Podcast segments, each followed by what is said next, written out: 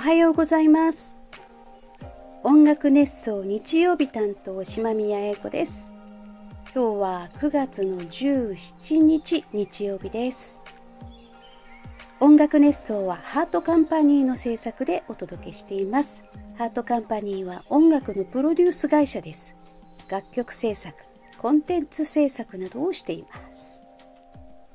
昨日は千歳千歳空港のすぐそばなんですけど千歳アウトレットモールレラというねあのアウトレット商品がいっぱいある広いところで、えー、ライブを2本してきました。ちょっとねなので声がガッサガサですけど、えー、お聞き苦しいかもしれませんけどよろしくお願いいたします。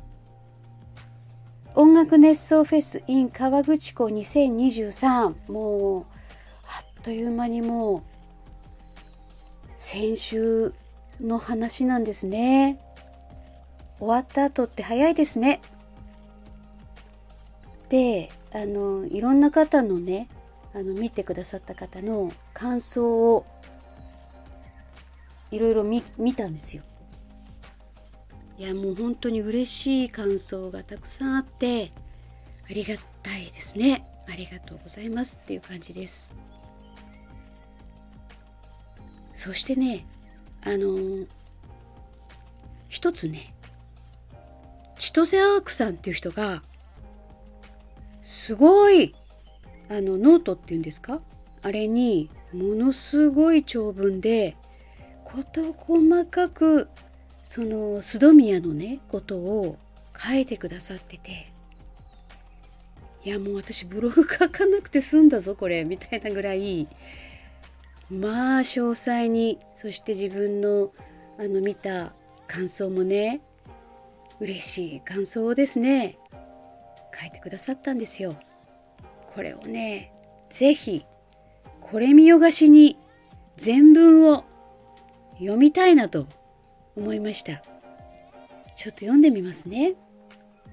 本人の承諾は得てません。はい。音楽熱奏フェス in 川口湖2023にて、あの須戸宮、かっこ須藤健一と島宮英子をいち早く鑑賞してきましたというタイトルです。あなたは須戸宮をご存知ですか？知らない？これからの音楽シーンを席巻するかもしれない音楽ユニット、スドミヤ。今から注目しておくことをお勧めしますよ。ということで、早速ご紹介してまいります。須藤健一島宮英子で須藤宮というね、タイトルですね、これ。須藤さんと島宮さんで須藤宮なのです。読み方は何の作為もひねりもなく須戸宮。誰が考えたんでしょうね、このネーミング。かっこ、答え。株式会社ハートカンパニーの社長である斉藤茂さんです。かっこ閉じ。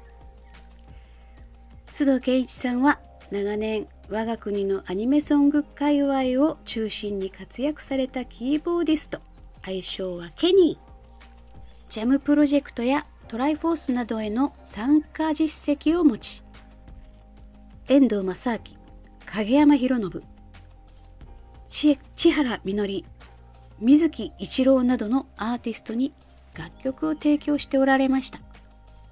近年では千原みのりさんのバックバンド CBM のメンバーによって新たに結成されたプログレッシブロックバンドタイムカプセルオーケストラにて CMB 時代に引き続きキーボード並びにバンマスを担当。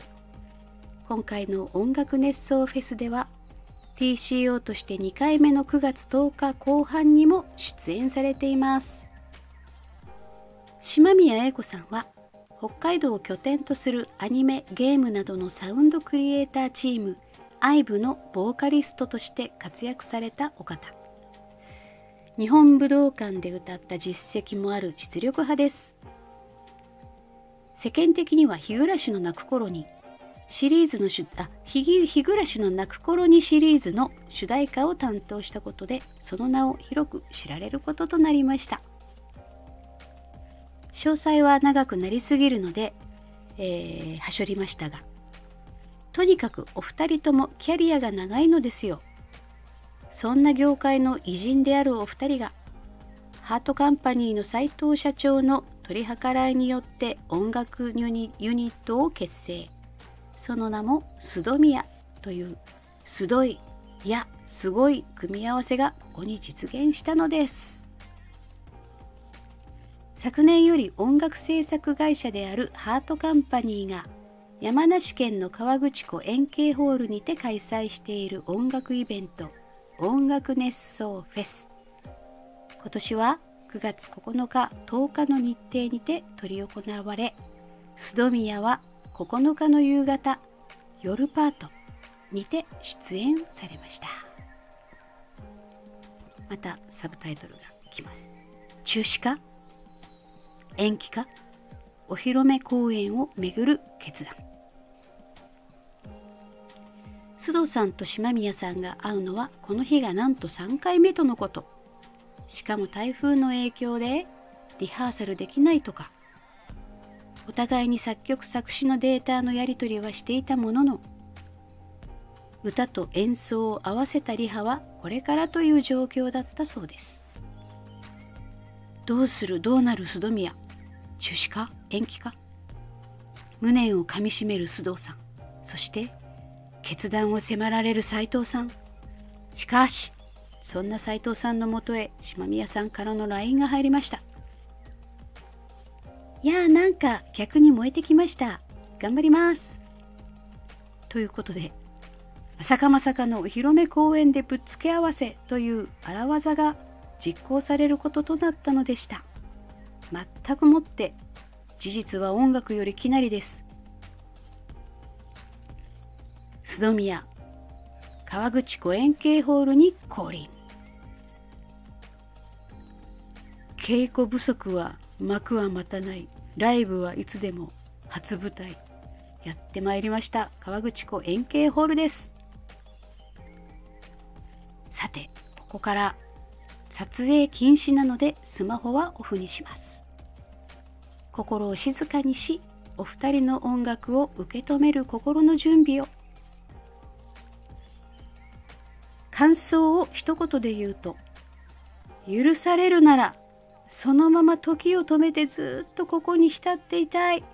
そんな音楽体験をさせていただいたと思っています。私は島宮英子さんを生で見るのは初めてだったのですが歌を聴いた感じではシャンソン歌手っぽい印象を受けました。まあ私の姉がシャンソン歌手なもんでね。どっかにいるんでしょうね。ピアノの伴奏のみだったからそう感じたかもしれません。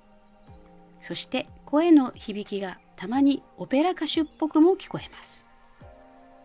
かなりのキャリアを持つ歌手なのですがその年を少しも感じさせないのはさすが。自前に過去曲日暮らしだけでなくスカラベの祈りや光なでしこなども聞いて予習してきたのですが声の響きなど当時の音源と比較しても遜色ありません。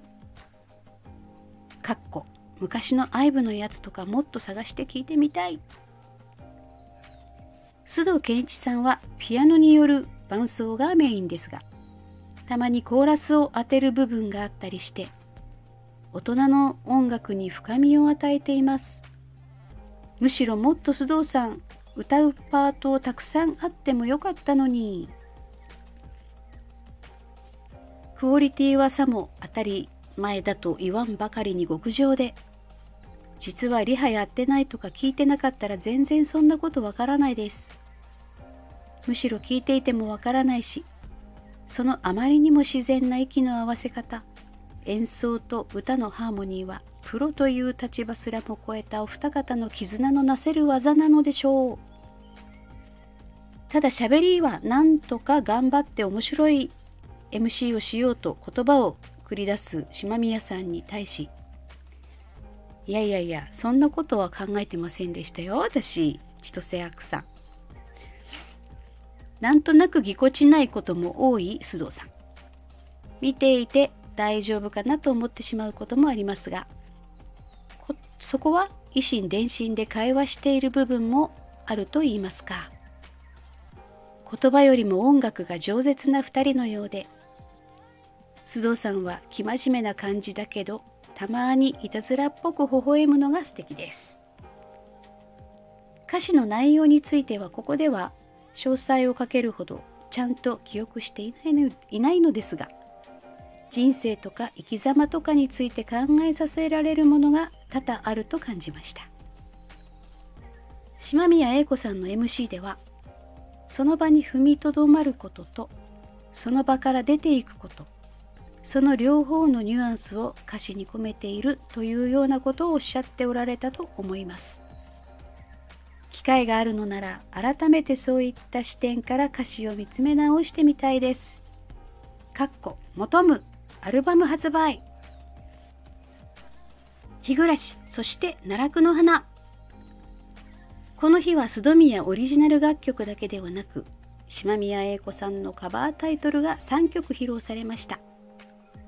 このうち2曲が「日暮の泣く頃に」の主題歌でありました。この歌はテレビアニメ「日暮の泣く頃に」第1期のテーマソング。一般的には日暮と聞いて真っ先に思い浮かぶのはこちらでしょう。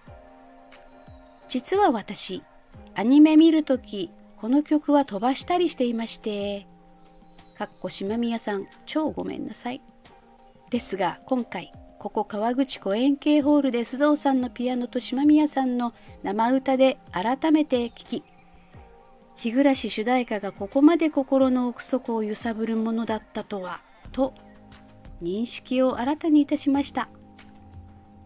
これが生音の力なのかピアノ一本の演奏にて歌われたことでその凄み恐怖感がより一層増幅されたように思います。なおこの時なんと島宮さんこの歌のバックコーラスをそこに座っていた観客から指名しステージに上げて一緒に歌わせたのでした。なんという無茶ぶり。日暮の物語より怖いんだけど。しかし、突然ステージに上げられたその方が見事に歌い歌に合わせたコーラスを披露されたのはさすが。えー、ちょっとこれ仕込みじゃなくてマジなん？すごいよこの方拍手だよ。日暮ファンは侮れない。この歌はテレビアニメ「日暮の泣く頃に回第2期のテーマ曲。あ奈落の花のことです。惨劇の、輪廻を繰り返す登場人物に向けてあなたは奈落の花じゃないと叫張り叫んばかりの祈りを込めて訴えかけるメッセージソングです。何を隠そう私にとって奈落の花は神曲の一つでして何せこんなノートを書いたくらいですからと言って、えー、なんかノートがあるんですね。そこはちょっと割愛します。千歳アークさんは、えー、この奈落の花をね、えー、この音楽熱奏の須宮で一曲リクエストさせてくださいっていう風なメッセージを出したそうです。その返事がね、なかったんですって。ハートカンパニーからは。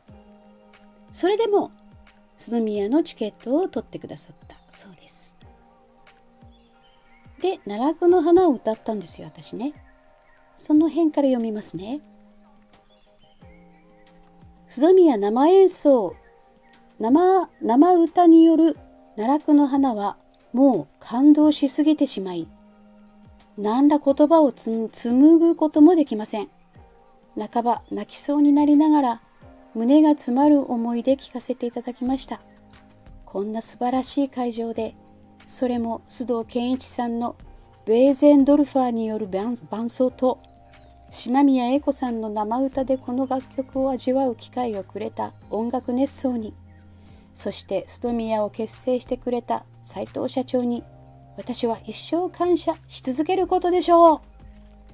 斉藤社長、そして須宮のお二人、本当に本当に願いをお聞き届けてくださってありがとうございました。というね。これはもう本当にあの偶然です。はい。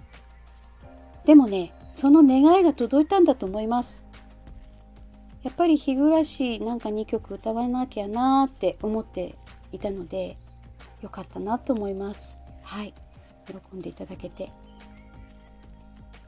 須戸宮、今後の活動は？言うなれば音楽熱奏フェスに出るためにユニットを結成することとなった須藤さんと島宮さん。その目標を達成した今、今後この須戸宮はどうなっていくのか、そこが気になるところです。X などに寄せられた感想を見る限り、この日、須戸宮を鑑賞したほとんどの方々が、その音楽に心動かされた模様。そして書き込まれた多くの方が今後の活動継続を望んでおられます。かっこ私もそうです。いやー、ありがたいですね。ありがとうございます。えー、継続か、それとも私的にはもちろん今後も継続的に活動されることを強く望んでいます。次のライブを望む声が多いようですが、まず CD もしくは Web で見聞きできる音源を用意することが先だと思います。かっこプレイボタンみたく高額で気軽に聞けない媒体はあんましです。まず私らがあのライブの思い出だけでなく歌詞内容も含め何度も見て聞いて自分のものにしないとでなきゃ他の誰かに伝えていくこともままならないから。まあ何よりお二方が自発的に素ど宮続けたいのかどうかそこが何よりだったりするのですけれどもね。続けたいですよ。私は次の日のトークライブは見てないのですけれどもこれ見ればよかったですねこれ面白かったですよ。須戸宮のライブ見た限りでは、お二方の心理的な距離感って微妙だなと受け止めています。なんていうか、口数は島宮さんの方が多いんだけど、コミュニケーションはお互いに目配せし合いながらっていう感じで、てんてん。いや、これはしょうがないんじゃないんですか ?3 回しか会ってませんからね。はいだからそこは音楽に関するお困りごお困りごとを解決する括弧らしい株式会社ハートカンパニーの采配に期待したと期待したいところ斉藤社長が頃合いを見ていつものようにアロハシャツで「ねえ須宮次の須戸宮」ってお二人にささやきかければじゃあやるかみたいな勢いで次の活動が決まっていくんじゃないかなって。演奏とお歌のクオリティは本当に申し分ないのであとはご本人たちがやりたいか否かそして周りがやらせたいか否か須戸宮はもうそこ次第だと思っています。何よりお二方がお会いして3回目でそれも事前の合わせり話でやってあのクオリティですよ今後さらに完成度を高めていったらどうなるのか伸びしろしかないですよねこれ。ということでストミヤ今後もぜひ続けていってください。まず世間一般の方が聞けるような入り口を作ることそこが第一と思います。長く書きすぎましたが結論は冒頭に申し上げたようにこれからの音楽シーンを席巻するかもしれない音楽ユニットスドミヤに今から目をつけておきましょうということ。来年のフェスを待たずとも、またおたお二方の音楽に再会できますように、そしてより多くの音楽好きの方に須戸宮が広がっていきますように。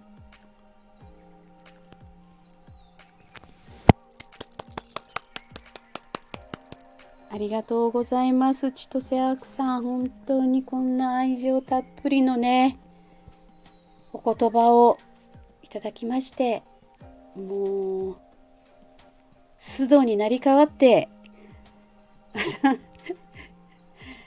えー、御礼申し上げます。いや、本当にね、あの、はっきり言って覚えてないですよ。あんまり。もうなんか、いっぱいいっぱいでやりましたから。はい。